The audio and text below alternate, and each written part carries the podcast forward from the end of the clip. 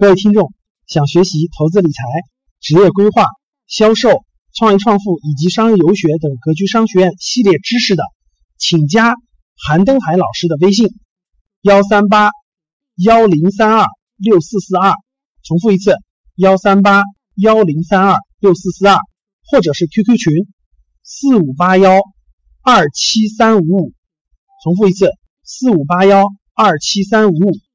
格局商学院呢，欢迎大家来学习，记得点赞和转发哦。哇，好多人啊！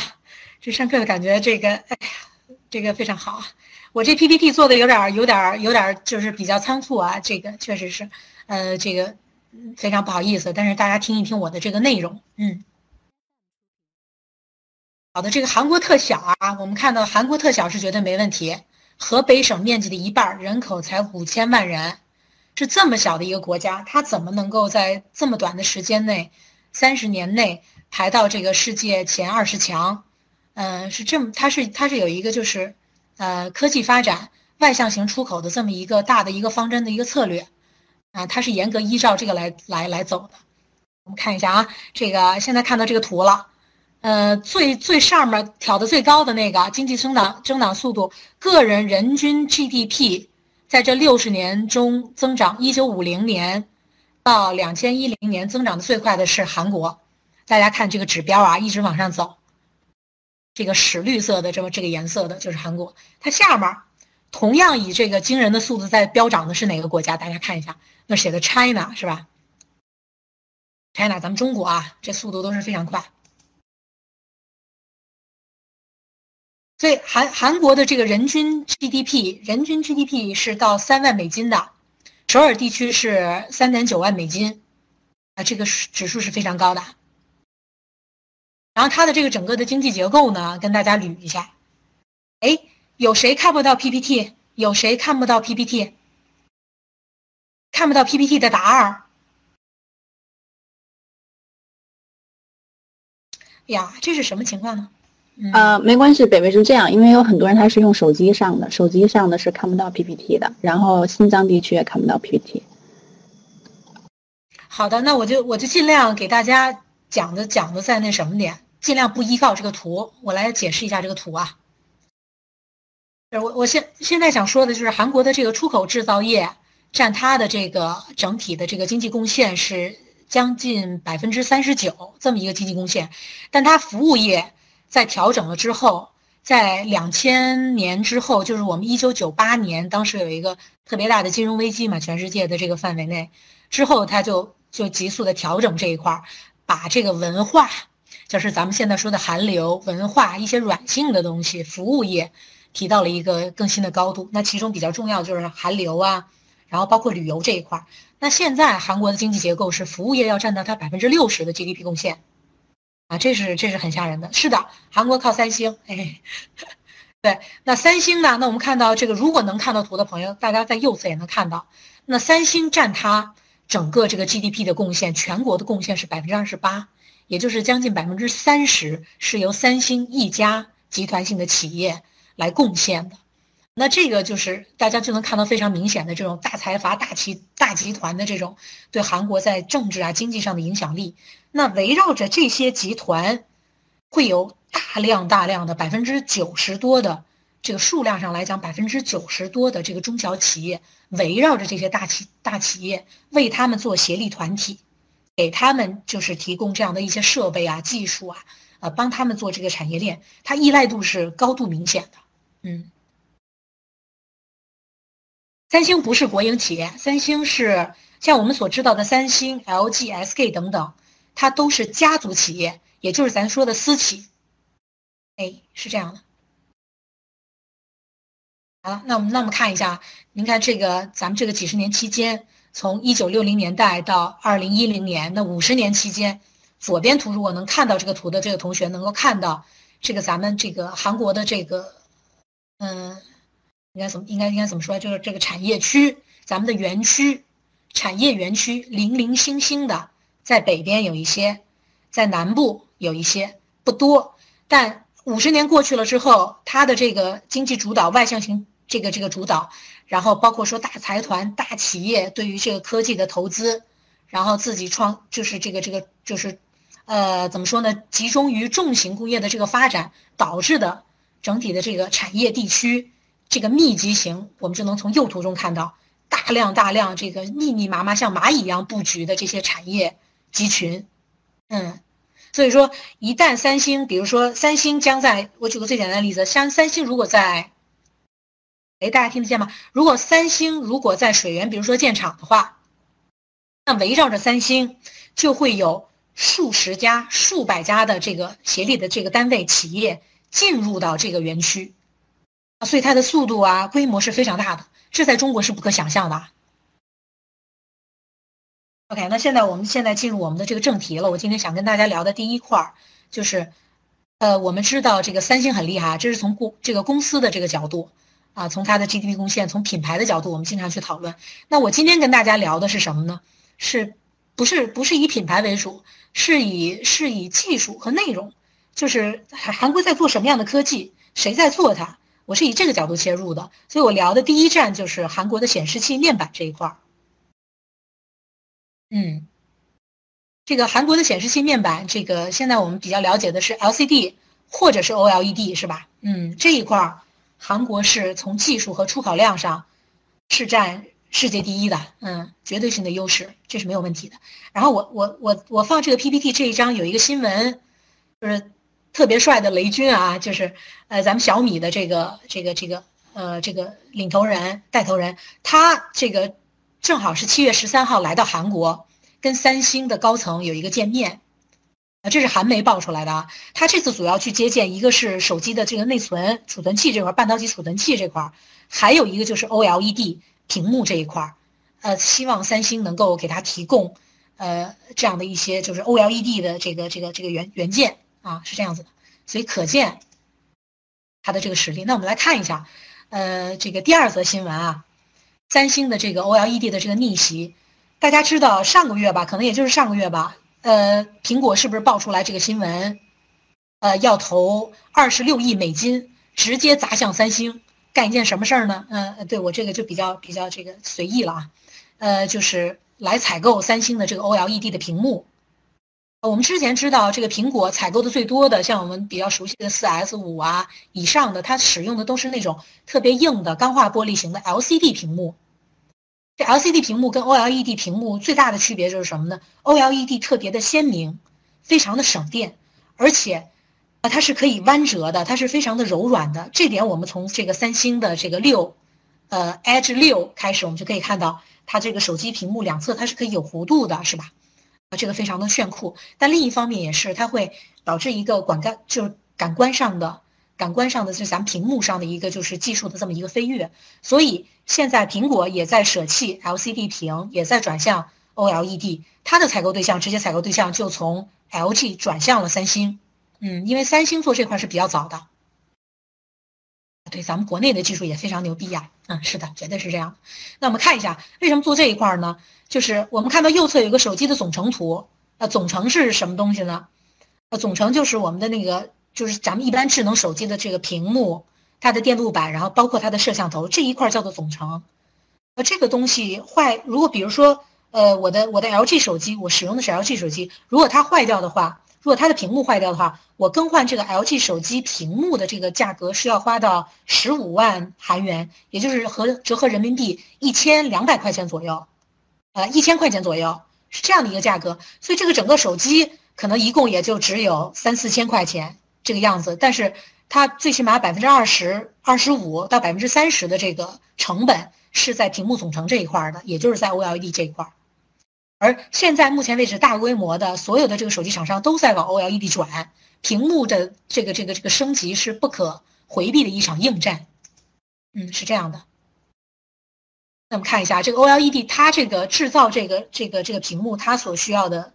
是的，摔一下就哭了，没错，太贵了啊，是的，所以这个 OLED 它这个制造既然这么好，我们也来做。那难点在于什么呢？就是比较难的就是它是一个化学、物理、机械、电子，就是多学科的一个交叉。它制造这个屏，小屏还好说，韩国在小屏这个 LCD 这个自动化生产线，它所产出的良率基本上是百万级的，也就是我生产一百万个，它出现一个。一个有问题的这样的一个屏幕，啊，是已经达到这个级别。但是 OLED 它的这个良率要差一些，而且大型的大屏幕的，比如说我们就是看到这个京东方 BOE 引进的咱们韩国的这个 OLED 设备生产的这种六十寸的，那就是这个非常大型的这种 OLED 的这个电视屏幕的话，那这块的良率也是也是还是比较低的，这有点像这个水墨屏，我们经常使用的是这样子的。所以 OLED 它还是有一定的这个技术的背景的。那谁在干这件事儿呢？我们知道的都是三星，都是 LG。知道三星、LG 在给这个朱大福是吧？我们这次来到韩国之后，我们去了，我们学员们去了这个三星的博物馆。然后他在展出的时候，有一个比较大的屏幕，大概约是二十四五寸左右的这个屏幕是完全透明的，里面我们能看到它的过去的这个历史的遗留物。但是大家可以点触外面这个屏幕。它就会，它是一个透明的屏幕，但它就会显示出来，这个呃关于这个器物的一个历史啊转变，这个就是 OLED 一个特别好的一个用处，非常的透明，然后你可以这个这个手触，嗯，非常的薄，可韧性也强，是这个样子。那谁在做这个事儿呢？我们知道的是三星、LG 是表面上的，但事实上真正实现这个技术的，其实包括帮助三星来完成整个产业链的，大多数是韩国的中小企业协力单位。嗯，是这样的，所以呃，比如说，呃，我举个最简单的例子啊，我为什么今天给大家聊这两个话题？因为我在韩国，我现在有接触的是这两家企业，这两家企业都是小企业。我说起来大家可能不相信，这两家企业只有三十多个员工，只有三十多个员工啊，核心技术人员全部都是技术人员，至少是研究生以上的技术人员。哎，是这样子的。然后我所聊的第一家这个生产 OLED 和锂电池的，这是一家企业哦，一共三十多个人哦。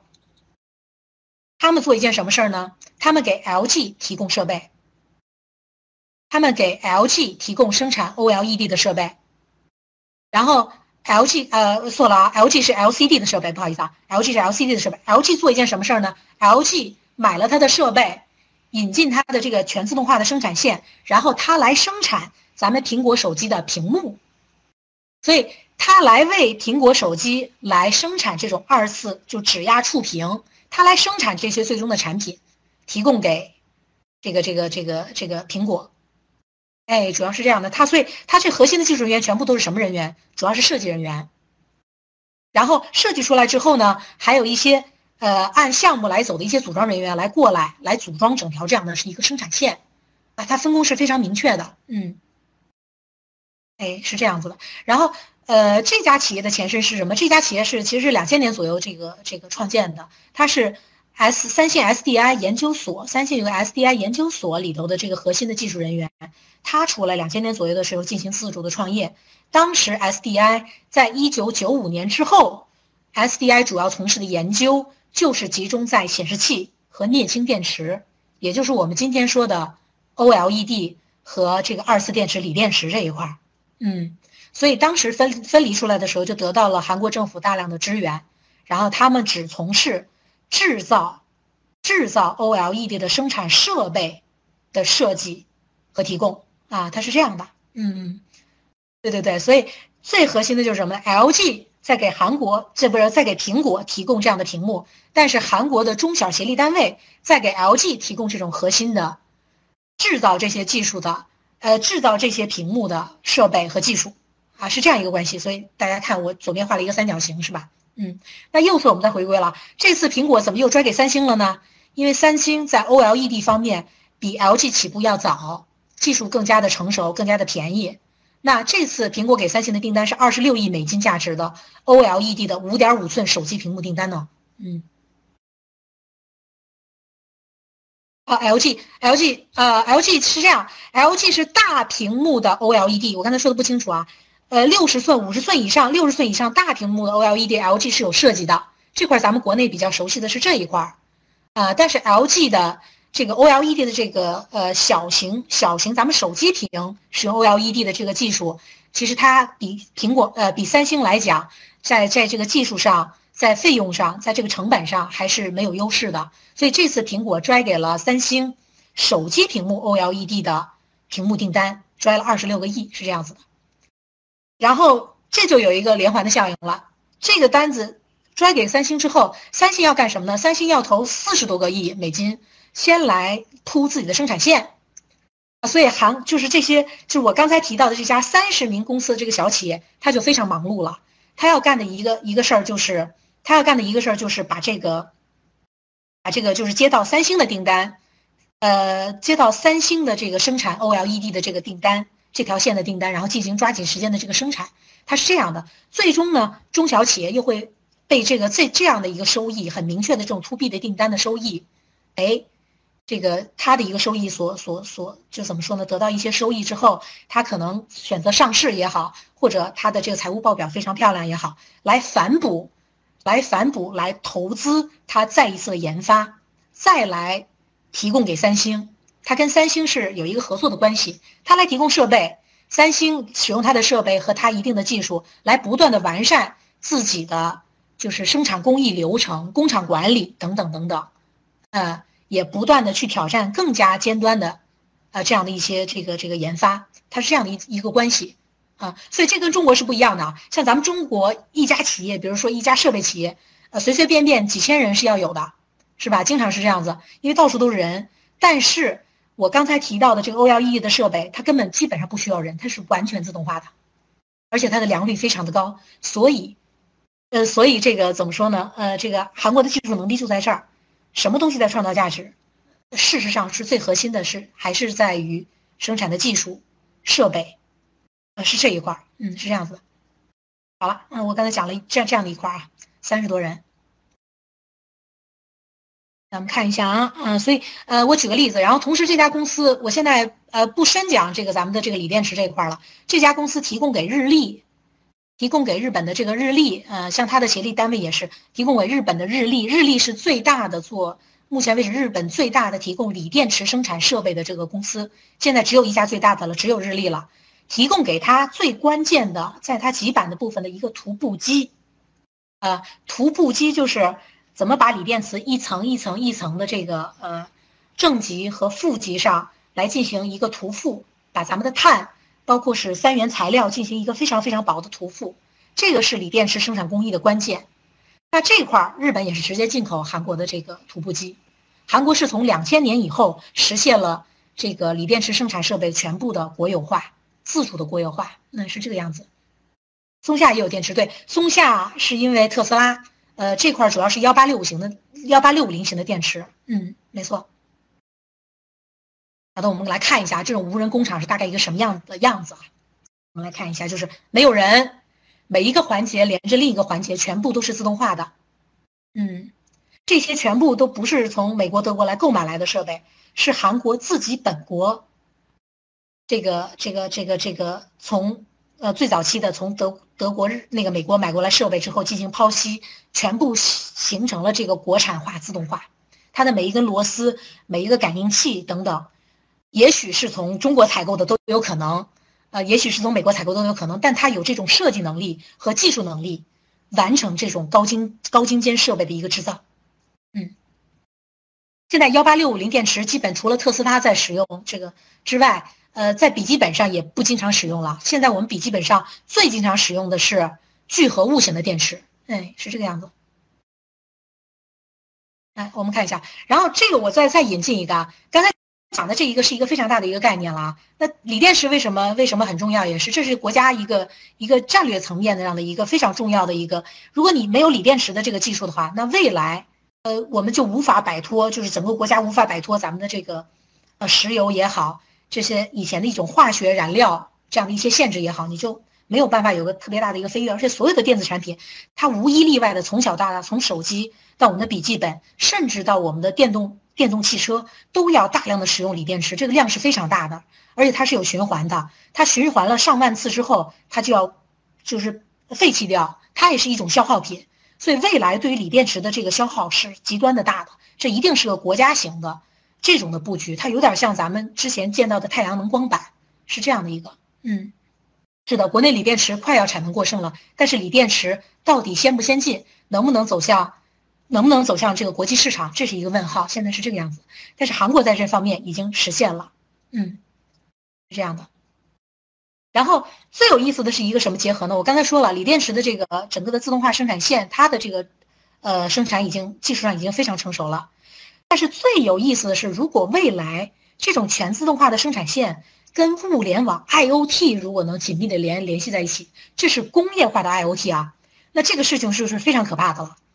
那在麦肯锡他的一个就是这个这个调研报告上，呃，显示出来的这个是，物联网最大的市场其实不在我们现在所说的，一般我们所看见的，比如说小米的小米的这个呃，或者是阿里巴巴的咱们这个扫地机，自动的机器人小的这个呃这个这个扫地机，不是在这儿，也不是在呃无人机啊，也不是在我们的可能是电源的控制，不是在家用的层面上，最大物联网它产生的这个这个整个工业化也好。呃，这个变革还是说它的这个利益的产出是在工业上的应用。如果刚才我所说的这一套全自动无人的这个设备，它能够在每个环节加上物联网，把每一个生产环节完全的数控的话，这个会大大的这个减少它的这个生产在早期它的这个试生产过程中，这个试生产试验过程中的时间成本以及损耗的材料等等，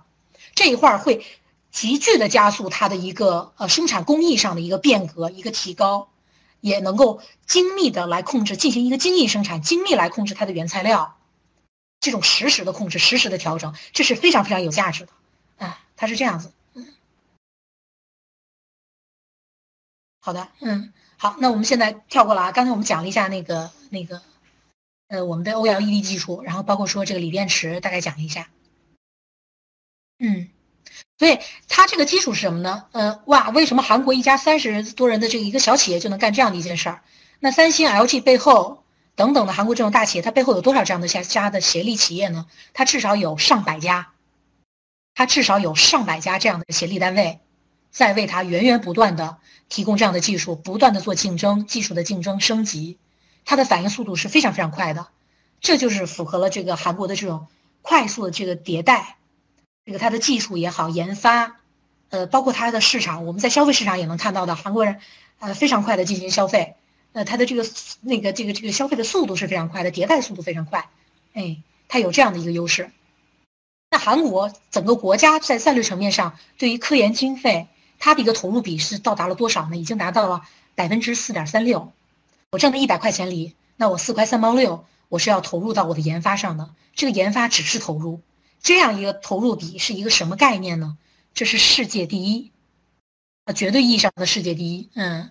它甚至超过以色列。以色列，以色列，我们我们所了解的占这个这个研发的这个这个这个占比也只有百分之四点二。嗯，芬兰其次百分之三点四，那美国只有百分之二点八。OK，所以这样的高投入，它所带来的丰厚回报，导致了二零一五年。三星打破了 IBM 连续二十二年位居美国专利排行榜第一位的这么一个记录，一下子跃升为世界第一。嗯，呃，是这样子的。然后同时上榜的，我们有也可以看到啊，在这个图上，LG 是第四名。同时上榜的还有 LG 的电子、LG 液晶啊，是这样的一个情况。所以可见，科技的背后的这个投入，是一个非常非常硬性的一个关键性的一个指标。这个也是国家层面上的。三星虽然是我们看到的，也许是三星、LG 在投入。事实上，我刚才所说的两千年左右创业的那家三十人的这家小企业，它为什么能从三星 SDI 摆脱出来进行创业，也是因为这个原因。因为韩国政府给给予了它大量的这个政策导向型的支持，给了他钱，给了他免费的空地，让他来发展，因为他具有技术的这个能力。那我们中国现在，中国咱们在搞锂电池也是一样的。国家知不知道我锂电池可能投入这么多的钱，很大很大一部分要打水漂，但是要不要做，一定要做，一定要搞研发，一定要搞生产，就是这么样一个过程。嗯，好的，我说的，我现在说的是不是有点散啊？嗯，啊，这样，呃，我们再来看一下啊，第二块就是 IOT 物联网这一块我们看到，呃，如果大家能看到这个图的话，小米卖到韩国去了吗？卖到韩国去了。哎，好的好的，我加快一下速度。啊，小米已经卖到韩国来了。我这这图上显示的这个 E-Mart 类似于呃这个这个沃尔玛这种大型的连锁超市，在大型的这个连锁超市里，小米的周边型产品啊，不是核心产品，比如小米的手机、小米的平板，它都没有卖进来。但是小米的，比如说电池充电器、补助电池充电器、手机电池充电器已经卖进来了。小米的蓝牙耳机已经卖出来了。小米的手环儿哎，对这些东西，呃，周边产品已经卖进来了，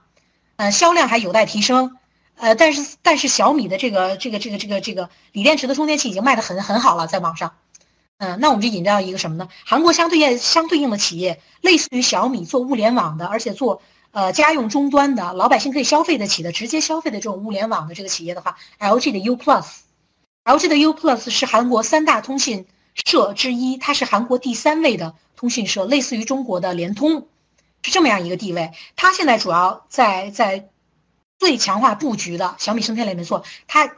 LG 的 U Plus 也在做 LG U Plus 的物联网生态链这一块，是它去年年底已经正式推向市场了。今年年初我感觉最明显的是二零一六年，咱们今年四月份之之后，它在韩国的各处像大型的百货公司，呃，这个电子市场，它在大量的推进。呃，办了很多的展台来推进老百姓来使用这种物联网的服务，它已经深入到，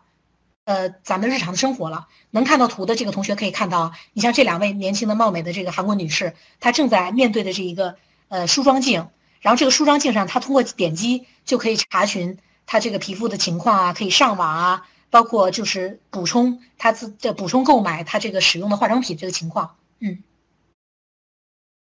咱们再看一下，所以它方方面面。电视，呃，ADT 就是呃我们进门的这种呃这个防盗的这个门窗，呃，电源控制，呃，摄像头就是呃呃这个这个这个家用的这个呃监视的摄像头等等，然后温控系统，全部都已经做了一个连接，嗯，是这样子。所以，所以这个我们看到，就是三星的这个，呃，sorry，LG 的 U Plus，呃，从一家这个彻彻底底的通讯社，它在做一个什么？一块物联网的布局，还有一块就是它在内容上，它的这个手机在线游戏的这个内容上，包括说手机电视娱乐这样的营收上，它有一个特别特别大的一个一个一个变化。它比较之前的这个 SK 和 KT，这个在通讯领域的界的大佬来说，它更多的做了一些场景，做了一些 IOT。这些很先进，就是怎么说呢？就能够改变我们对未来想象、改变我们生活的切实的这样一些新科技、黑科技，它直接来进行一个使用。同时呢，它又着重于什么？呃，在在电视和这个娱乐，就手机电视和娱乐上的这个内容的这个平台的一个搭建。那我们在去韩国感触最深的也是一个什么呢？在韩国的地铁上，年轻人们都在玩手机，跟中国一样，但是唯一不同的是什么？他们都在上网，他们都在上网干什么呢？他们在上网看最高清的。这个刚刚出炉的这个热播的韩剧，这个下载流量是非常大的，但是在韩国已经实现了四点五 G，那当然是华为铺的一个系统啊，已经实现了这么快速的一个浏览，即时即刻的来无无阻的无障碍的来来浏览我们最新的这种影视资讯、娱乐资讯，这点还是非常的，呃，非常的惊人的。对，那同样在做这样一家技术的，我来介绍，我来我来介绍这家小企业啊。我刚才说的三十人的这一家企业，另外的一家企业，它是一家 ICT 的公司，也就是通讯、通讯设备、软件、硬件设备的这样的一家公司。那他们的这个人员结构也是只有三十人，核心的人员结构只有三十人啊。但是它有多少的专利呢？我给大家简单说一下。来，我们来跳过几个。它三十多年间提供了一百多项核心的 ICT 安全通讯领域的专利。每年的营收至少是在七千万人民币以上，这是它的底盘销售啊，只是 to B 一块业务的一个销售。它支撑了 SK、LG、三星，包括韩国政府、海军等等的这样的一些系统。它的通讯系统的硬件、软件都是由这家公司整体打包来、来、来提供的。嗯，所以它的技术能力是什么呢？它的技术能力举个最简单的，我们现在关注韩国有个叫做 VAAT 安全通信的一个评级，安全评级，这是一个国家战略级别的评级。它是两千一四年，韩国政府，韩国政府开始采用的这么一个安全评级。想要打入韩国政府的国家供应链，政府级别的供应链，你的软件和硬件必须要具有 VA VATT 四点零级别以上的标准。那这个应用是在二零一六年今年年底十二月三十一号前就开始应用了。那这家三十人的公司，他从两千一四年得到这个消息之后，他所研发出来的这个专利有两个啊，已经有三个，sorry，已经有三个拿到了这个 VATT 的这个通讯安全的这个专利，已经拿到了这样的一个安全评级的这个专利，已经有三个，而目前三星却只有两个。所以大家在考虑，当我们总是在想说，哦，三星提供了多少多少的这个这个手机，占据了多少多少的市场，它在 to C 端的领域非常有价值。但事实上，真正具有投资性和成长性的，是不是这样一些小的公司？韩国的一一些这样的一些小的公司，它看起来不起眼，但却提供了最最核心的这个研发技术的研发和技术的这个能力，而他们是最稳定的。为什么？他们是接到了这个订单来提供 to B 的一个生产，我是给企业来供货。所以，企业是花了钱在我这儿买技术和服务，我拿到了我的技术的专利，我给三星这样的大型的企业，然后韩国政府提供了这样的一些服务和技术、硬件等等，反而丰富了我自己的这么一个这个底层的这个技术的建构、人员的搭建。所以，这样的企业一旦上市是非常有竞争力的。这就是为什么我们在中国，呃，大家可能去看锂电池产业的时候，看到的可能是比亚迪，但是有多少人在买比亚迪的股票呢？那不会的，但是有多少人在买这个先导呢？先导科技呢？先导科技是提供中国这个自动化，呃，自动化的这个锂电池生产设备的一家公司，它的股票可是翻得很厉害。嗯，所以大家在在考虑这个问题的时候，我们在去去找机会的时候，是不是可以反过来来看这样的一个眼光，反过我们的眼光来来研来来研究这样的一个产业链？那这样的公司现在最需要的是什么？资金和市场。他想打入中国的市场，他想拥有更多的资金来够来提供他的研发，包括说最大的这个这个支出应该是他硬件设备的生产，能不能在中国进行大量的生产，大量的降低它的成本，这块是非常非常有价值的。嗯，OK，那我们来看，然后它这个硬件，我们我们说的 IOT 的第一个终端，这个 SIM 卡的这个终端，它这么一个小小的机器，呃，它的这个价格的优势。啊，Cisco 的机器要卖到一千四百美金，它只有八百美金，而且它是全部的 ICT 是跨平台，所有跨平台，呃的这个连接的一个终端机，无缝的进行连接。我们购买的哪怕是阿里巴巴出品的这个清扫机，通过简单的一个协议的一个操作，很简单一个协议操作添加，就可以通过这样的机器全程的进行控制。我们可以通过它进行刷卡。购买购买产品，进行咱们整个家庭内所有的电子设备的一个控制，都可以实现。嗯，而这一块儿，而而这一块儿，哎呀，听得有点糊涂是吧？而这一块儿是从什么时候开始呢？两千零九年的时候已经开始进入中国市场了，已经进入中国市场。我给他，我给这家公司来做做企业宣讲 IOT 的时候，已经是两千零九零零九年的这个这个事情了。所以大家想一想，他的这个技术能力。北北，OK，北北，嗯，那个。呃，简把后面的把后面的带大家过一下就行了，因为毕竟比较专业，可能大多数人不一定能听得懂。呃，只要让大家知道整个这个这个这个行业这个内容就够 OK 了。啊，两分钟吧，两分钟给大家过一下啊。啊，好的，把后面的 PPT 给大家过一下。行了，行了。所以呃，所以我我所我想所所说的就是什么呢？就是，嗯，刚才我们总结一下，OLED、锂电池，包括说 IOT 软件硬件。呃，这样的一些核心的竞争力，具有这样的一些核心竞争力的企业，在韩国不仅只是三星、LG，而提供三星、LG 这些技术背后有大量的这样的，呃，这个中小型的企业协力单位，这些企业里头百里挑。